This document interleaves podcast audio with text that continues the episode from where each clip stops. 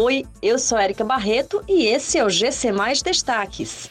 Número de empresas abertas cresce em 28% de janeiro a outubro de 2021 no Ceará. Aeroporto de Fortaleza terá estação do VLT com acesso à orla e aos terminais de ônibus. Ceará vai exigir passaporte de vacinação em todos os estabelecimentos.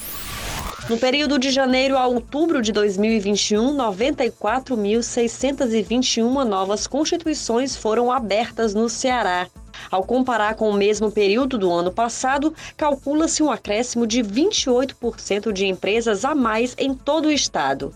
Os microempreendedores individuais seguem marcando presença em uma parte considerável das constituições, representando 84% do total das aberturas de novos negócios.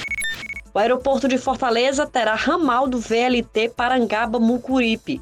O projeto da Secretaria da Infraestrutura do Ceará prevê a construção de três estações de embarque e desembarque ligando o VLT ao terminal aeroportuário. As obras já foram iniciadas. As novas estações estarão localizadas em uma futura praça a ser construída na Avenida dos Expedicionários e a outra em frente ao aeroporto Pinto Martins.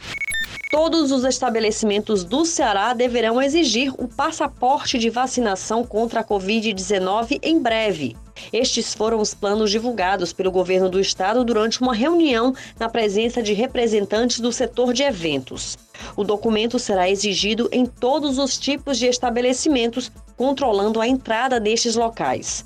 A expectativa é de que este seja um passaporte novo, que não está ligado aos que já são emitidos pelo Vacine Já e pelo Conect SUS. Essas e outras notícias você encontra em gcmais.com.br. Até mais!